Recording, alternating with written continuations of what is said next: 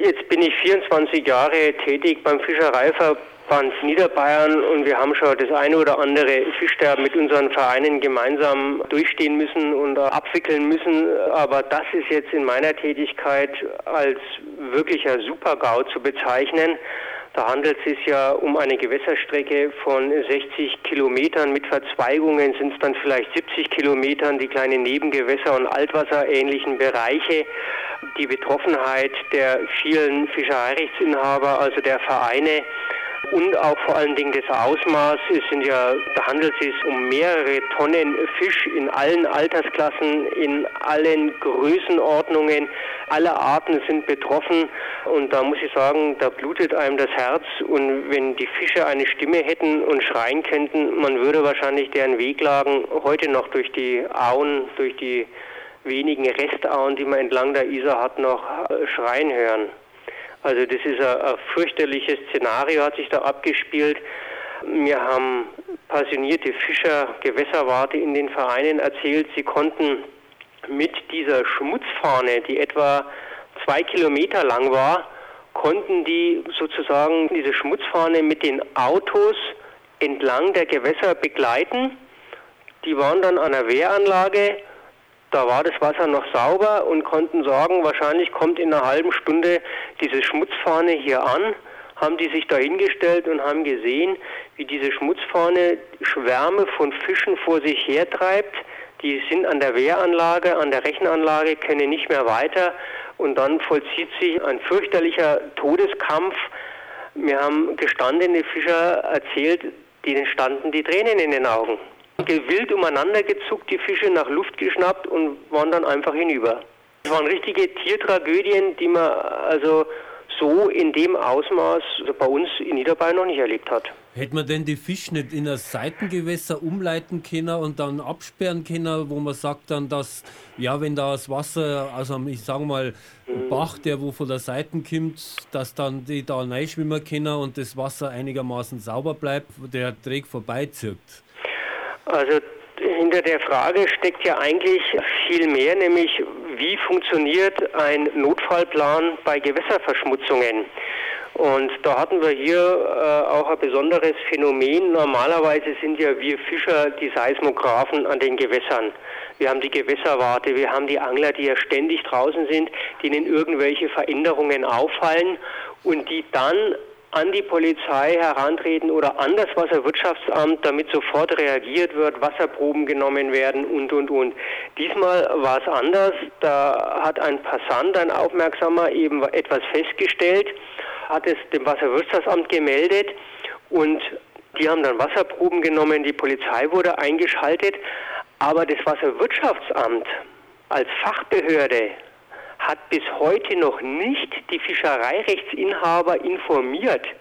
Die haben auch, sag ich mal, als sie schon wussten am Donnerstagnachmittag, dass etwas nicht stimmt am Gewässer, haben die, so wurde mir gesagt, die Wasserkraftbetreiber, die Mühlenbesitzer informiert. Wir haben gestern bei einer Sitzung festgestellt, es wurden bei weitem nicht alle Wasserkraftbetreiber informiert. Und auf die Frage, warum denn äh, nicht die Fischereirechtsinhaber, die Fischereivereine informiert werden, ja, die stehen nicht auf unserem Alarmplan und überhaupt, wir können ja nicht wissen, wer überall ein Fischereirecht besitzt. Meine, da denken wir von der organisierten Fischerei, da müssten die Alarmpläne tatsächlich nochmal auf den Prüfstand und zu der Frage, ob man dann nämlich hätte was machen können, auch die Feuerwehr, die war gestern bei uns in einer Besprechung, hat gesagt, sie ist auch nicht informiert worden. Wenn ein Tropfen Öl irgendwo ausläuft, sei es auf die Straße, sei es in einen Graben, sei es in ein Gewässer, wird sofort die Feuerwehr über die 1112 äh, benachrichtigt. Die sind überhaupt nicht benachrichtigt worden. Die Freiwillige Feuerwehr in Landau an der Isar, die ist durch uns Fischer verständigt worden. Die haben dann ein Seitengewässer absperren können. Und das ist tatsächlich auf ungefähr fünf Kilometer von dieser Katastrophe verschont geblieben. Das ist der Beleg dafür, dass wenn man schnell reagiert und einen funktionierenden Notfallplan hat, tatsächlich was machen können. Und heute lese ich in der Zeitung, das Wasserwirtschaftsamt hat festgestellt, dass also Fische an die Wehranlagen angetrieben werden, tote, und war völlig überrascht, dass in Plattling, also dort, wo dieser Längenmühlbach dann wieder in die Isar mündet, nach 60 Kilometern, am Samstag auch noch Fischer angetrieben werden. Ja, da muss ich sagen, dann ist hier das Wasserwirtschaftsamt tatsächlich im extremsten Fall nachlässig, weil ja die Fischer selber vor Ort beobachten, wie diese Fahne praktisch mit der Strömung mitwandert und es immer wieder flussabwärts zu Fischkatastrophen kommt. Ich wundere mich, wie das Wasserwirtschaftsamt da überrascht sein kann, dass selbst in dem Mündungsbereich in Platting nach 60 Kilometern es immer noch zu einem Fischsterben kommt. Ich bin entsetzt. Also da fehlt es vielleicht schon auch ein bisschen an der fachlichen Kompetenz und Einschätzung. Das liegt ja auch vielleicht darin, es ist kein Öl ausgelaufen, sondern das war Tank von einem Bauern, wo zur Fütterung Flüssighefe drin war. Genau, das ist ein Silo. Da wurde Flüssighefe gelagert. Die Frage ist natürlich für uns dann als zweites, äh, aber das werden wir natürlich dann erst in einem zweiten Schritt weiterverfolgen, wie sind hier die Sicherheitsstandards? Wenn ich mir eine Biogasanlage nach dem Stand der Technik anschaue, zum Beispiel wie die ihre Gärbehälter, was für technische Anforderungen die haben, äh, dann sind die also sehr hoch. Es passieren immer wieder solche Unfälle mit Biogasanlagen und Einleitung von Gärflüssigkeit in die Gewässer mit auch massiven Fischsterben, aber die sind auch lokal begrenzt. Aber hier stand ein Silo mit Flüssighefe, weiß nicht, 10 oder 20 Meter neben dem Gewässer und der ist einfach geplatzt. Wie kann sowas passieren? Das sind die Fragen, gibt es da Sicherheitsstandards? Werden die überprüft? Wer überprüft die? Werden die regelmäßig überprüft? Warum gibt es keine doppelwandigen?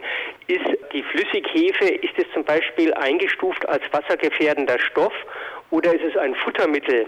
Wenn es ein Futtermittel ist, dann gibt es sozusagen kaum Sicherheitsanforderungen, die die Gewässer schützen können. Wenn so ein Gärsubstrat als wassergefährdender Stoff eingestuft ist, dann muss ich auch bestimmte Sicherheitsstandards achten. Und das sind alles Fragen, die wir in diesem Zuge natürlich stellen und auf die wir dann auch aus der Politik dann natürlich eine Antwort erwarten. Sie haben bis jetzt also noch keine ernsthaften Reaktionen, sage ich mal, dass man sagt, okay, das und das ist passiert, wir müssen in Zukunft so und so reagieren, weil das, wie es jetzt passiert ist, so darf es ja wohl nicht mehr sein. Oh, genau richtig. Aber da muss ich jetzt auch fairerweise sagen, das ist am Donnerstag passiert. In der Kürze Zeit sind natürlich dann Sachen, die irgendwelche Anlagenverordnungen betreffen. Da muss man jetzt erst einmal nochmal genau recherchieren, was da Sache ist. Aber Fakt ist tatsächlich, wir sind in der Angelegenheit, wir werden in der Angelegenheit nicht speziell informiert sondern wir müssen uns die Informationen eben jetzt mühsam selber mal zusammensuchen. Und das sind also Fragestellungen, die auf den Tisch kommen und auf die wir einfach Antworten fordern. Und dann natürlich auch sagen, okay, sind diese Sicherheitsstandards von bestimmten landwirtschaftlichen Betrieben, die also nachweislich mit wassergefährdenden Stoffen umgehen, obwohl sie vielleicht noch gar nicht als wassergefährdender Stoff klassifiziert sind, wie damit umzugehen ist in Zukunft. Das ist ja wohl allgemeiner Problem, diese Klassifizierung von Stoffen. Es gibt ja auch so Studien über die Qualität von Fließgewässern.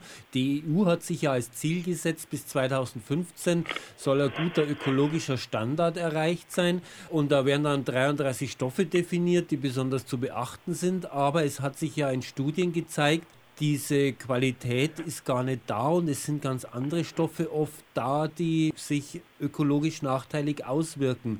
Wie sehen Sie das? Müssen wir da nicht grundsätzlich mal revidieren und sich überlegen, sollten wir nicht schauen, was ist an Artenvielfalt da und was ist an schädigten Substanzen da? Wie sieht es da in Ihrem Bereich aus? Also da muss man jetzt schon differenzieren zwischen dem äh, mittel- und langfristigen Ziel der EU-Wasserrahmenrichtlinie in Bezug auf den guten ökologischen Zustand oder das gute ökologische Potenzial bei schwer veränderten Gewässersystemen. Das ist ja etwas, an dem wir langfristig arbeiten müssen, das ist sozusagen ein Generationenauftrag. Da geht es um die Strukturvielfalt, um die Durchgängigkeit der Gewässer, um die biologische Durchgängigkeit. Also wenn da Querbauwerke, Wasserkraftanlagen sind, müssen Umgehungsgerinne äh, gebaut werden. Solche Forderungen stehen natürlich an. Retentionsflächen und so weiter. Also Strukturvielfalt im Uferbereich, im Sohlbereich und solche Sachen. Das, was hier passiert ist, das ist einfach ein Unglück.